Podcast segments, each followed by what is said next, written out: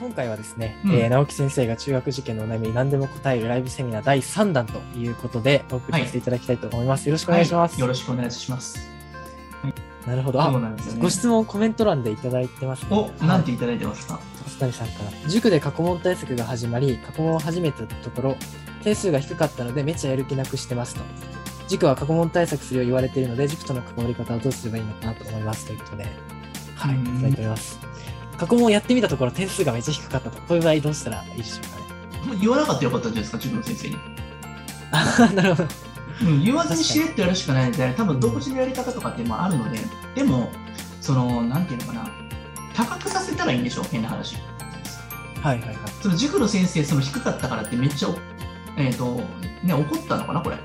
あ、いや、そういうわけではないみたいですね。なんかとりあえず塾は過去問対策するようにっていうふうに言ってるので、うんうんうんでもせ、このまま、 この、近い一回解いだて、このまま一回解いてやる気なくしちゃったので、まあ、あまりやりやらせづらいって感じだと思います。だからこの間も言ったかもしれないですけれども、僕らが指導して一緒に過去問を解いてあげて、そのできた状態をもう一度解かしてあげた方がいいんですよ。そしたら最自己最低点がさ、そこに残るじゃないですか。一緒にそうなんですよね。確かに最初は本当にいきなり、もう、補助輪なしでやっちゃダメ解かせると。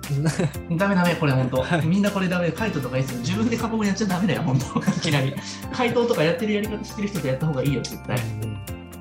マニュアルモードじゃなくて、そうはいはいはそうね、マニュアルモードダメです ね。マニュアルだね。